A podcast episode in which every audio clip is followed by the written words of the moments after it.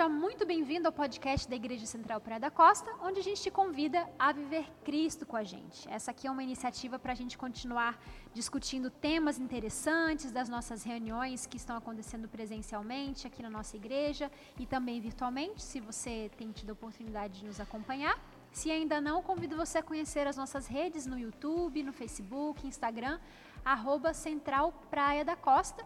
E os nossos é, esse nosso podcast também está disponível nas principais plataformas, como o Spotify. E hoje eu estou aqui acompanhada de um cast maravilhoso que está aqui com a gente já faz dois episódios, né? Que a gente está tendo nessa série. Eu sou Marcela Ferrari, a host desse nosso podcast. E temos aqui hoje Juliano do Prado. Ele é voluntário aqui na Igreja Central Praia da Costa e empresário no ramo de desenvolvimento humano. Tudo bom, Juliano? Tudo bem, tudo bem. Prazer estar aqui de novo com vocês. Foi muito bacana essas duas semanas que passaram esses episódios anteriores. Hoje vai ser bem legal também. Com certeza. Temos também pastor Dani Bravo, pastor da Igreja Central Praia da Costa. Tudo bom, pastor? Tudo bem, e você? Tudo bem. Tá gostando da experiência de Muito. hostear? eu tô gostando da experiência de hostear porque eu só jogo as perguntas Ah. e vocês, né, tiram as dúvidas, Aí a gente vocês joga pro trazem. Ralph. a gente joga, Joga pro Ralph. Isso. Muito bem. que é mais um dos nossos convidados aqui. Ralph Welton, cantor e ministro de música aqui da Igreja Central Praia da Costa. Tudo bom, Ralph? Tudo ótimo, gente. Massa demais. Mais um episódio. Estamos progredindo. que Estamos O pessoal tá gostando, né? Muito bom, muito Se você bom, está gente. nos ouvindo, é porque você está gostando. Espero. Amém. Oremos. Amém, oremos. Mas como eu estava comentando aqui, se você ainda não, você que está nos ouvindo, né? Se você ainda não ouviu os nossos dois últimos episódios, te convido a, a escutar nas nossas principais plataformas. A gente está aqui com uma série Fiel no Pouco, é o título da nossa série especial. E o episódio de hoje, que é o último da nossa série, né? É, vamos fechar aqui nesse terceiro episódio. É, o título é O Problema da Fé. O que, que é um problema, né? Porque quando a gente ouve fé, a gente sempre associa uma coisa boa, né? Mas a fé tem um problema? O que, que é o problema da fé? Mas é, queria só contextualizar um pouquinho vocês a respeito da, da história base para o nosso tema de hoje, que é a história da viúva de. E aí vem aqui uma. Existem varia, variações. Eu sempre falei viúva de Sarepta, mas tem gente que fala viúva de Sarepta. Eu perguntei para o pastor Dani, ele falou: como não é português, fale do jeito que você quiser. Então eu vou falar Sarepta. mas é dessa cidade.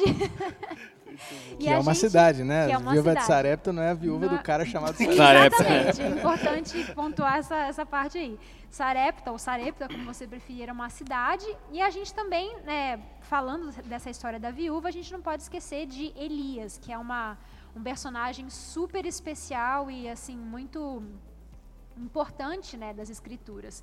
É, e essa história de Elias, contextualizado aqui, né, junto com a, com a história da viúva de Sarepta, eles se encontram em determinado momento, é uma história muito interessante de dependência de Deus, né? A gente veio falando aqui a respeito no primeiro episódio sobre o maná, dependência total de Deus. Viemos no segundo episódio trazendo a história do jovem rico que é, procurava talvez uma certa dependência de Deus no, no aspecto espiritual, mas né, teve um problema aí com relação às posses, o riqueza, a gente tratou disso também.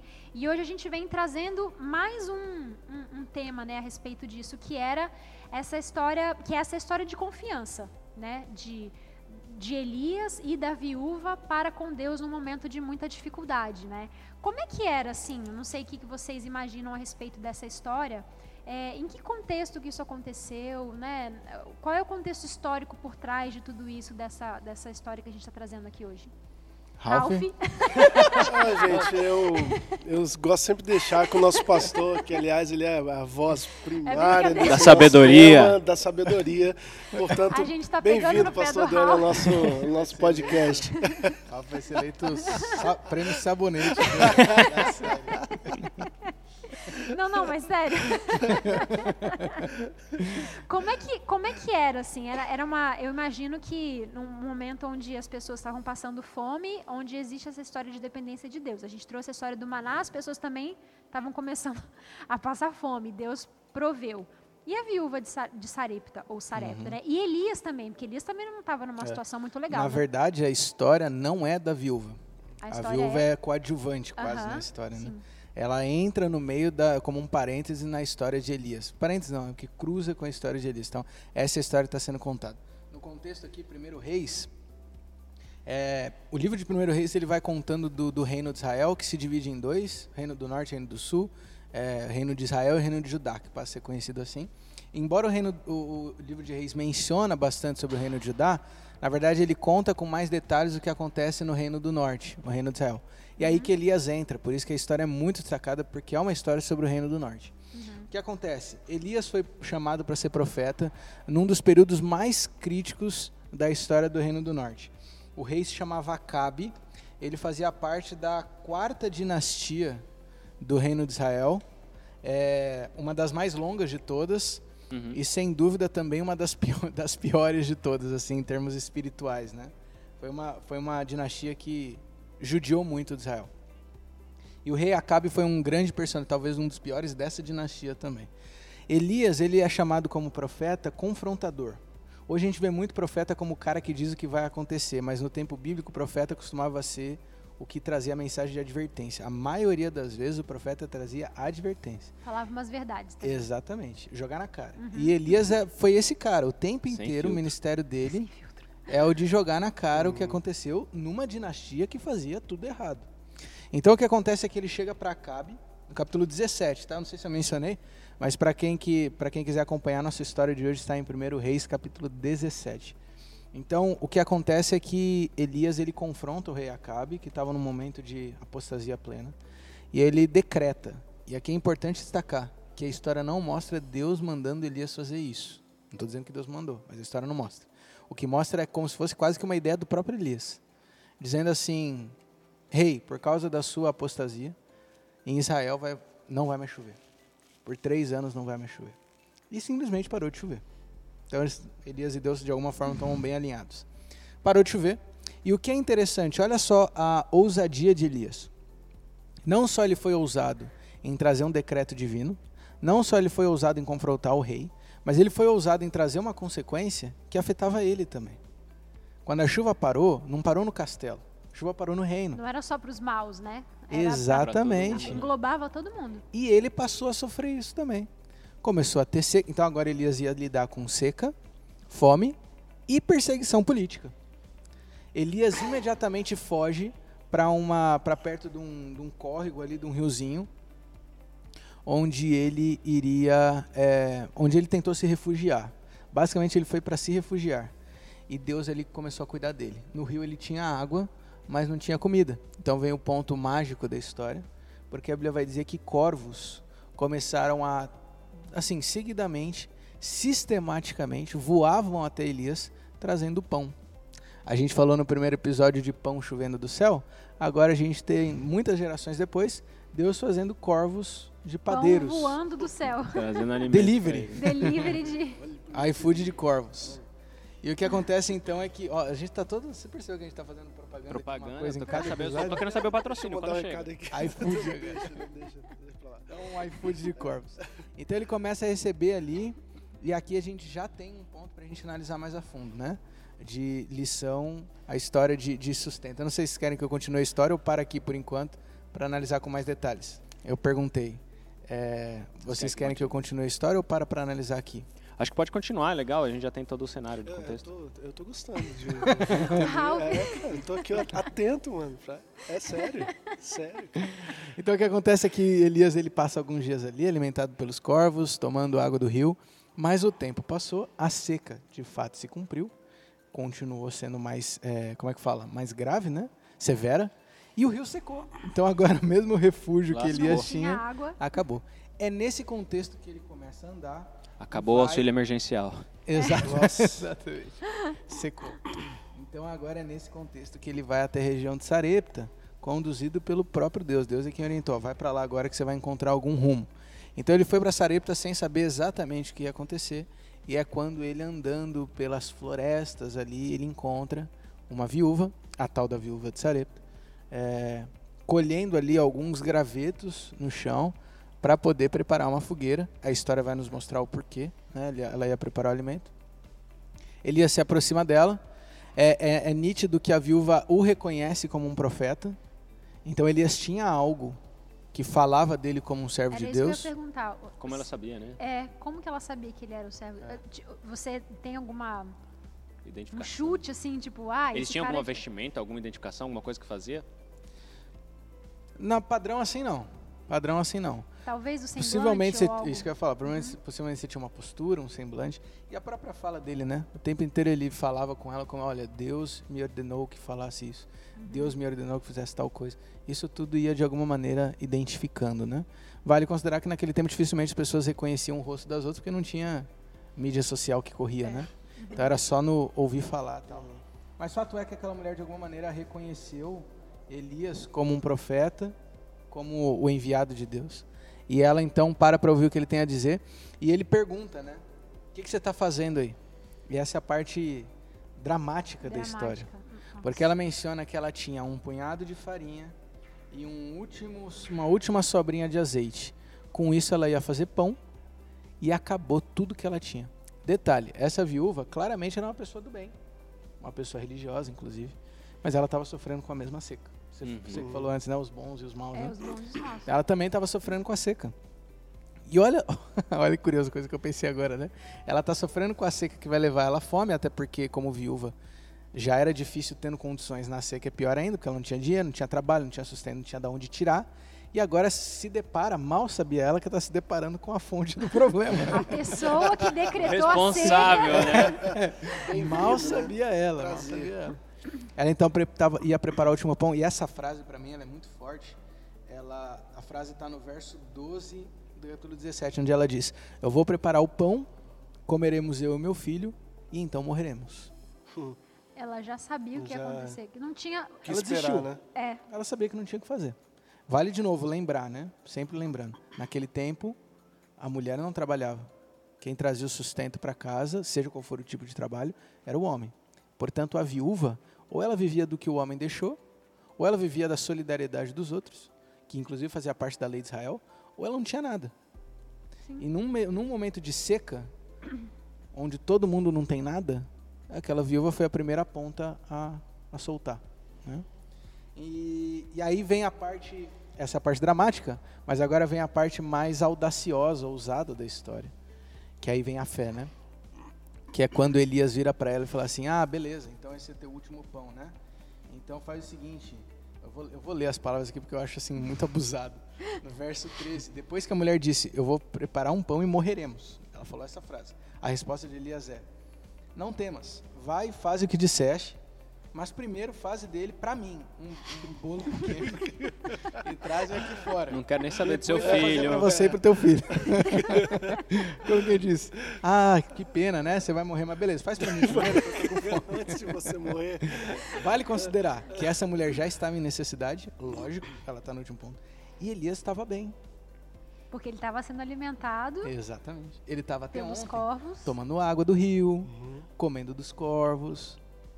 Assim, sobrenaturalmente ele estava bem. Tô pensando na ótica dela, né? Olhando para aquele homem, estava corado, estava bem, estava alimentado, não estava raquítico, entendeu? E agora ele tem, Marcelo, você é mãe. Tem ali ela, desesperada para comer o último pão, e o filho dela. E Elias olha para ela, isso é para você, Marcelo. Elias olha para ela e fala assim, ó, é o último pão que você tem pro teu filho, né? Jamais. Pois é, então dá para mim. Bate no vizinho, que o pão do meu filho não. Não vai tirar da boca do meu filho. Gente, ô, difícil, hein? Difícil.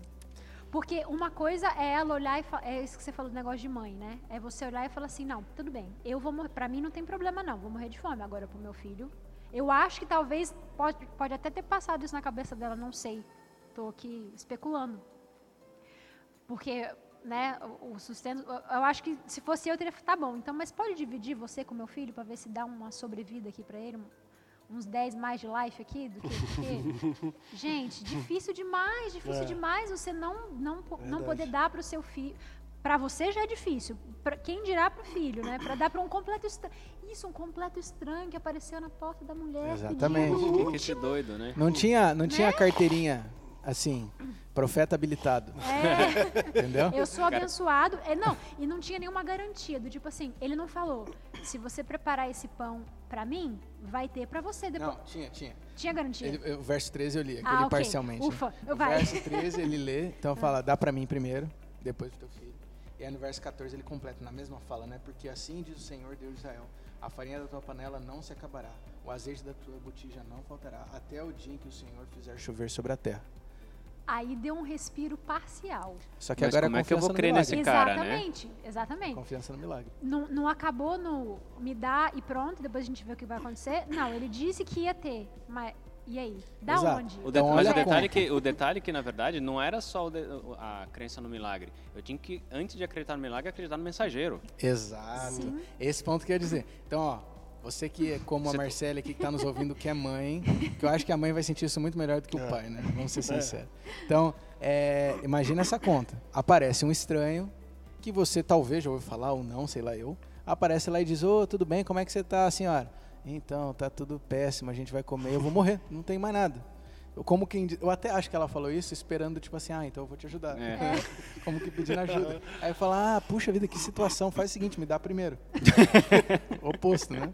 Me dá primeiro. Então E aqui, imagina você. e, aqui, e aqui, diferente do pessoal lá na época do deserto, na história do Maná que a gente viu, não tinha nuvem, né? Não tinha fogo, não Pra tinha indicar. nenhuma manifestação indicação, sobrenatural, né? nada. Sim. Pelo, muito pelo Pelo contrário. Só tinha um rei altamente herético, altamente, é, assim, blasfemo, entendeu? Um reino que já não via mais a presença de Deus E seca. e Fome. seca tremenda. É. Já de algum tempo, a ponto do rio ter secado. Então não era uma seca que começou ontem. É uma seca já de algum tempo. E agora ela olha para Elias, Elias fala: "Dá para mim primeiro, porque olha, senhora, faz o seguinte, dá para mim primeiro, que eu te garanto que Deus não vai deixar faltar farinha nunca, até voltar a chover." Pô, não parece, não parece O aquela cara no coisa ó, semáforo que parou pra te pedir alguma coisa, ou, ou a pessoa que você saiu, sei lá, da igreja, tá tem alguém, roubando, né? algum pedinte ali na, na não rua. parece aquela coisa do golpe tá aí, cai quem quer? Ah, tá aí o golpe. né? Tá aí o golpe. E o Juliano falou do mensageiro. Tem outras histórias, em Reis, inclusive, no livro de Reis, inclusive, de gente que falou dizendo: Olha, Deus me falou tal coisa. E era mentira. Tinha um monte de gente falando que Deus falou, né? E era Então o mentira. histórico não era favorável também, né? Se Exato. Acontecia naquele tempo das pessoas colocarem palavra na boca de Deus. Só Então- naquele tempo? Curioso, ah, que né? bondoso, né? Nossa. Você Que- só naquele tempo. Então, na verdade, essa mulher, porque no verso 15 vai dizer que ela fez exatamente o que o, o que o cara falou. Então, essa mulher, ela deu um passo de fé absurdo. Absurdo. Inimaginável, né? Uhum. Fora, fora da, daquilo que a gente consegue aceitar. Eu não sei como eu lidaria com isso. Porque era vida ou morte, né? Era a Literalmente, sobrevivência. né? É, vida ou morte, porque você não tem perspectiva de. E não era assim, não, mas se, se, se esse homem estiver mentindo, eu vou fazer o quê? Não tinha. Não, eu vou dar pra ele porque se. Vou dar o pão pra ele porque se. Mas se ele estiver mentindo, eu vou no vizinho. O vizinho tá. Não, tem Também outra não tem. saída. Não tinha, gente, o- o- da onde pegar, sabe? Não tinha, não foi uma fé assim, "Hum, mas tá bom, eu vou acreditar que tá falando que é de Deus, mas eu tenho aqui um plano B. Se Uhum. falhar, se acabar a farinha no meu pote, tem uma solução. Então foi fé assim, cento e não sei E quantos de novo, por né? cento, né? A, o que, a proposta que Elias estava fazendo, do tipo o que Deus ia dar, tal qual quando a gente comentou sobre o maná, é uma proposta sobrenatural. Ele não está dizendo, olha, se você me der um negócio, eu vou conseguir um emprego para você. Uhum. Uma coisa lógica. Ele está dizendo, olha, se você fizer isso, não vai acabar coisa, a dá, dá essa oferta que você vai receber a benção, Mas né? como? Não vai acabar o azeite do teu O pessoal, pote. a gente falou da assim. história do, do Evangelho da Prosperidade, né? Tipo, ah, dá essa oferta que você vai receber essa benção. Sim. Faz isso É. pra você ter em troca, né? Não tinha isso. Uhum, uhum. Então, assim, foi uma fé tremenda, né? E aí a gente, é, ela, ela fez exatamente o que, só para concluir a história, né? Ela fez exatamente o que Elias falou. E de fato aconteceu exatamente o que Elias falou também. Que o pote de farinha, quando ela terminou de tirar, ela continuou tirando e continuou tirando e não acabou. Eu sempre imagino, né, como é que essas, como é que a, O milagre o acontecia. sistema disso acontecendo, é, exato. eu fico imaginando. imagino se é, tipo assim, esvaziou a farinha quando coloca, vem tipo um refil assim, É, Eu fico pensando nisso na história da multiplicação dos pães e dos peixes. Lá mesmo eu fico, mas, tipo, como é que é? Crescia, É, fermentava? O que, que acontecia? tira um, parece outro. Pipoquinha, né? Brotando. Então, realmente algo sobrenatural. O fato é que a farinha e azeite não acabaram até o dia que voltou a chover.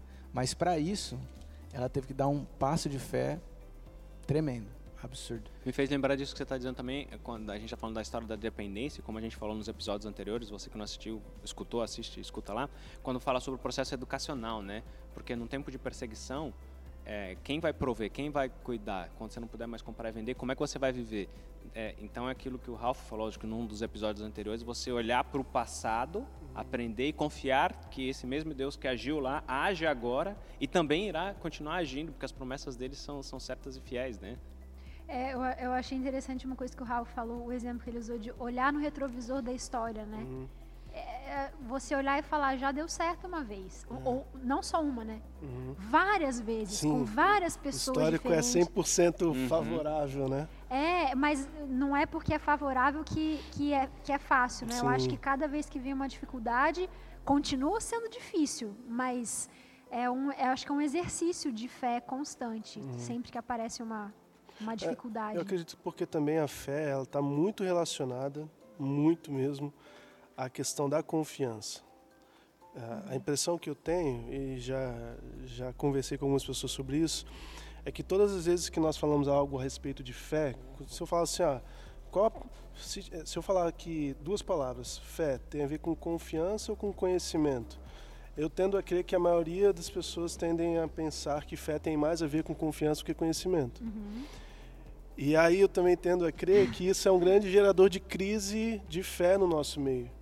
Por quê? Por que, que isso gera uma crise? Porque se a gente está tentando confiar em quem não conhece, a gente vai entrar em crise naturalmente. É, crise de fé. Por quê? Porque eu estou tentando confiar em quem eu não conheço. O que, que é a confiança então? Ah, mas é porque eu vou orar com fé, eu vou orar com confiança, crendo que Deus vai fazer, vai acontecer. Ei, mas eu conheço o suficiente para de fato saber se ele vai fazer isso mesmo. Não que ele não possa fazer, mas se ele vai me dizer não, eu tenho o conhecimento necessário para entender isso. Então a gente está falando de paternidade, tá, mãe e tal. Eu penso assim, se alguém chega para mim, se um desconhecido chega para mim e fala, tem um- uma história semelhante, Ralph, deixa eu levar a Anne ou a Isabelle para dar uma volta ali. A resposta é não, se eu não conhecer a pessoa. Imediatamente. Por quê? Porque eu não conheço. O conhecimento ele precede a confiança. E aí eu vejo por- na parte de Elias que Elias sabe com quem está falando. Ele sabe o que ele Ele, está lidando. sabe o que ele tá, é. com quem ele está lidando. Ele sabe muito bem com quem ele está lidando. Não é só o fato, não, eu vou confiar. Eu vou confiar, ué, mas você vai confiar em quem que você vai confiar? Se for apenas um dito da boca para fora, cara, aí fica só no discurso. É legal, Pode é, eu falo, é legal essa história de pensar sobre confiança. Eu gosto muito de, aprendi isso com a Ana, minha esposa, sempre buscar na, a, a origem no dicionário, mesmo de palavras que a gente já conhece, né? Mas é curioso quando você para para pensar o que que é confiança. Confiança nada mais é do que a certeza de um resultado esperado. Você tem um resa- resultado esperado. Quando você tem certeza daquele resultado esperado, isso te dá confiança, né? E aí, como que eu posso ter certeza de um resultado esperado? Se eu não tiver conhecimento, se eu não tiver relacionamento, se eu não tenho experiências com Deus, e aí a gente, não sei se foi algum dos episódios ou fora aqui conversando sobre aquela coisa. Hoje, cada vez mais, você tem menos oportunidades, digamos assim. Tem tanta coisa que você olha e deixa de olhar esses milagres que Deus está fazendo, né? Se você não tem essa, essa experiência, esse relacionamento, você não vai, é, você fala assim de grau de epistemologia, né? Ou seja, a certeza acerca de um conhecimento, você tem pouca certeza daquele conhecimento porque você não tem esse relacionamento quanto mais você vai vendo e conhecendo, fala, não, Deus fez assim, fez assado, fez assado. Isso. Não só das histórias bíblicas, mas olhar para a nossa vida. Onde eu enxerguei e vi, Deus sempre estava atuando, mas onde eu consegui enxergar, aqui era ele, ali era ele, ali era ele. Então, ele fez isso, porque às vezes as pessoas falam assim, ah, mas foi lá com eles. Será que esse Deus lá da época é o mesmo Deus? Eu posso falar racionalmente que sim, mas será que na prática, no meu emocional, no dia a dia, a hora que o bicho aperta, minha fé está baseada no quê? Entendeu? Então, acho que é uma Eu costumo dizer que confi- a confiança é o testemunho da fé. Uhum. Então, e acho que é por isso que muitas vezes é, a gente se encontra com gente que está vivendo uma experiência imatura diante de Deus, porque está pedindo para quem não conhece o pai que tem, não sabe o tipo de pai E aquilo que, você tem. falou também da história, né? É, se ele não der aquilo que eu tô achando, porque às vezes eu tô querendo que ele me dê uma coisa, ele não tá dando, só que ele tá dando algo que é o necessário, que você Aham. disse nos episódios anteriores, né? E eu não tô enxergando, eu tô achando que não tô sendo atendido, entendeu? tá Isso. faltando fé, cadê? Entendeu? Exato. E fazendo só uma comparação com as outras histórias que a gente pode destacar aqui, também trazendo para o prático, né? A gente viu no primeiro episódio a história de um povo que não teve escolha. A única coisa que eles tinham era depender de Deus.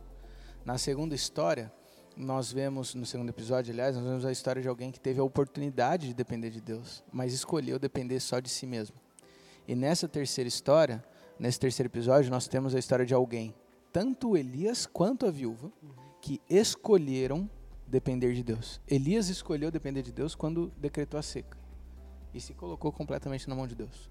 E a viúva também escolheu depender totalmente de Deus a hora que ela deixou tudo na mão de Elias. E, e Deus, é, Deus supriu isso. Tem mais um ponto da história que quase passou batido ainda no capítulo 17.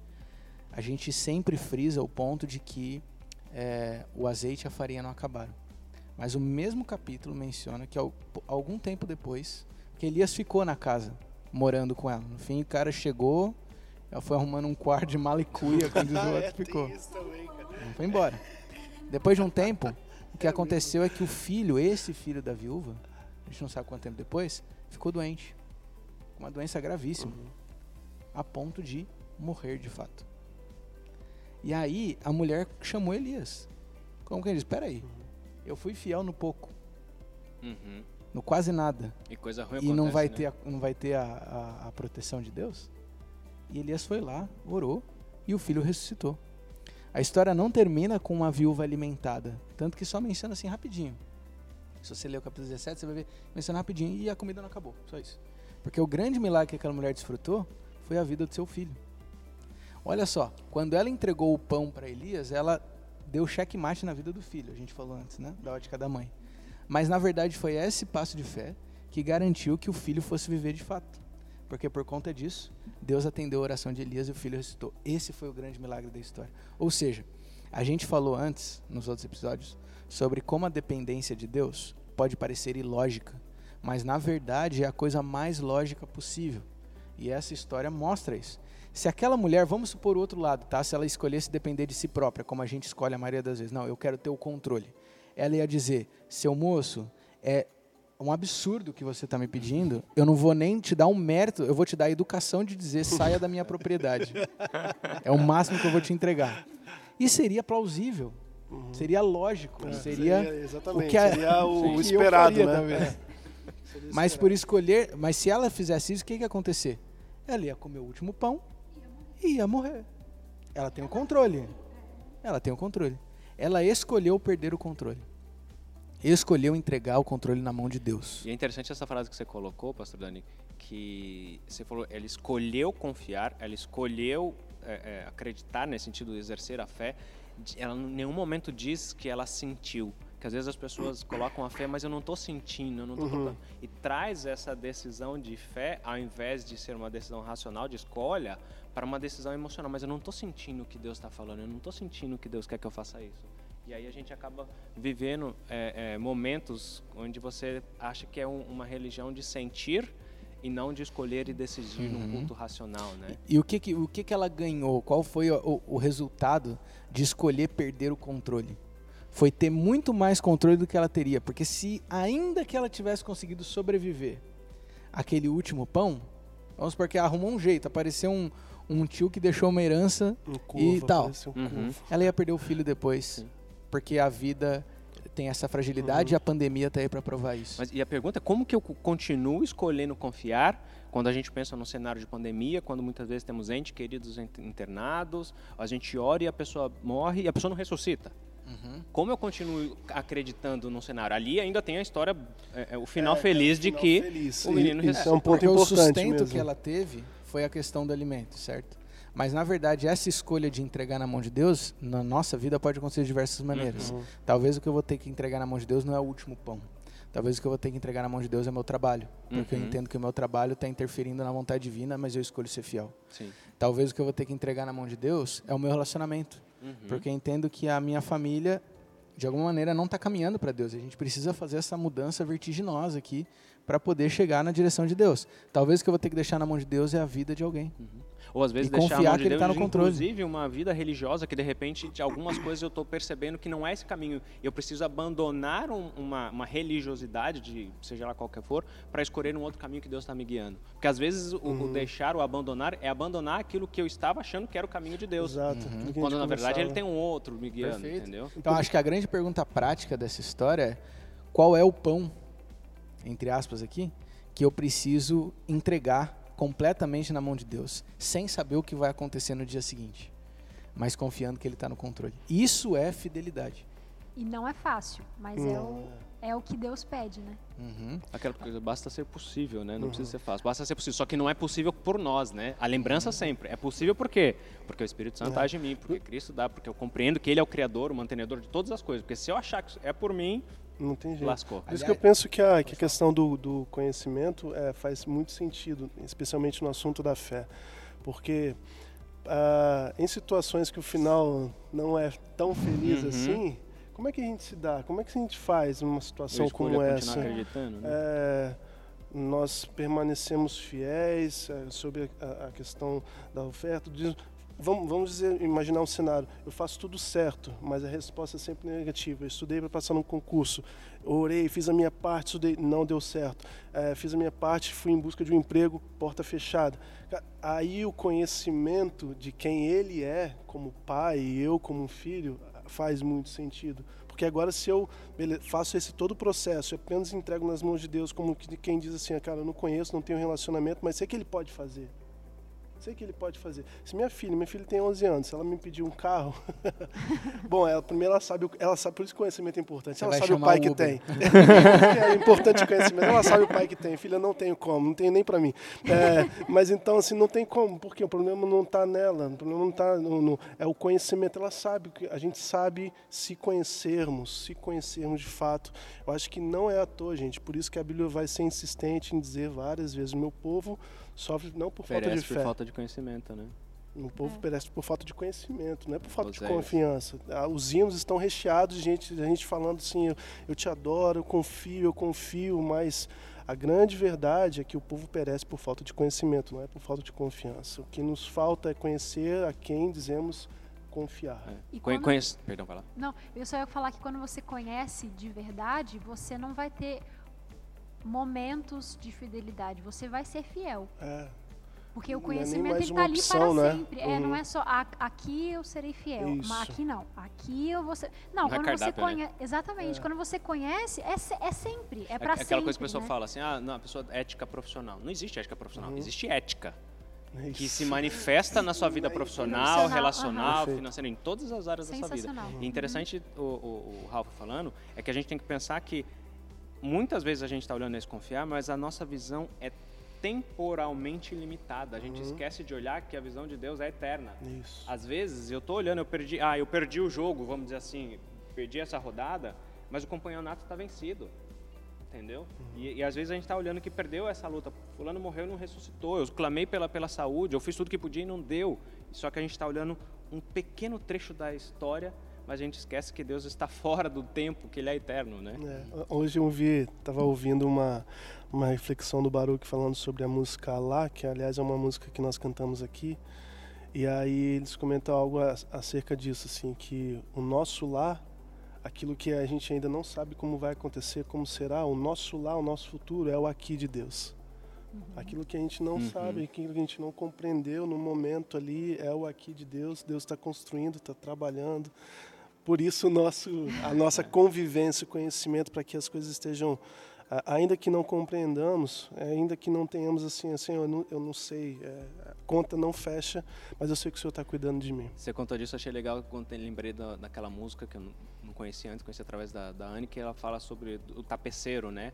Que Sim, Deus está tecendo, você está olhando por trás, você não está É, vendo o, outra o- trabalho final do outro lado, né? Essa música fala: se você olha do avesso, não imagina o desfecho. Eu acho linda essa poesia. Essa música A é gente, linda não, a gente não sabe, a gente está olhando do avesso, Deus está vendo perfeito ali. A gente não tem como entender, né? Uhum. E eu acho que só só resta confiar. Eu acho que confiar e conhecer, como É. a gente está falando aqui, né? É um é um, é um, é um- uma causa e efeito, né? Uhum. Se você conhece, você confia. Eu acho É. que o Ralph pontuou Mas aí vem o pessoal que vai perguntar, né? Lembra da história que antigamente a propaganda, Tostines, vende mais porque é fresquinho ou é fresquinho porque vende mais? Olha, eu confio porque eu conheço ou eu conheço porque eu confio? é.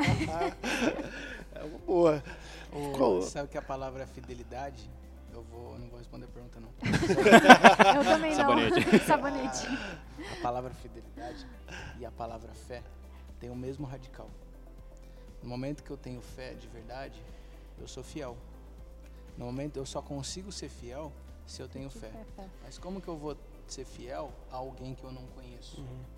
Da mesma forma, como que eu vou ter fé em alguém que eu não conheço de verdade? Então a gente está falando ao longo dessa série toda sobre ser fiel no pouco. A única forma que eu tenho de fato de ser fiel a Deus no pouco é se eu realmente conhecer esse Deus que é capaz de fazer o pão chover do céu, que é capaz de me sustentar mesmo se eu me livrar de todas as coisas, que Ele é o objetivo, não o dinheiro, que é capaz de fazer a farinha se multiplicar, os corvos trazerem pão, e é capaz de fazer um filho ressuscitar. É só quando eu conheço esse Deus de verdade que eu passo a ter fé, consequentemente, eu passo a ser fiel de verdade.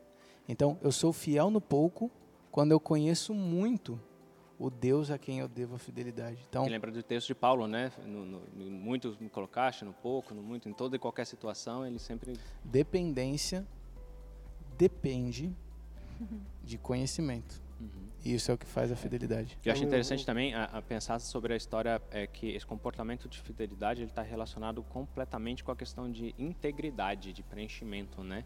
Porque quando a pessoa ela é íntegra naquilo, ela não dentro da integridade não existe opção. O que, que eu quero dizer? Se aquilo precisa ser feito é o correto ali, ou seja, é, ser honesto, ou seja, é um comportamento. Se você não pensa, não existe a possibilidade de ser desonesto, por quê? Você está sendo íntegro naquilo que você está realizando, entendeu?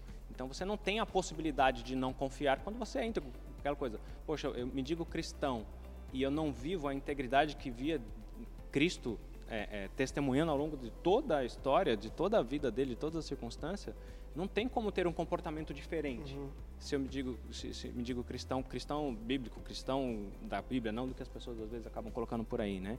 E é interessante que eu gosto também daquele trecho de 1 Crônicas que ele fala, Davi, ele fala um pouquinho à frente. Eu sei, meu Deus, que examinas nosso coração e te regozija quando nele encontras integridade.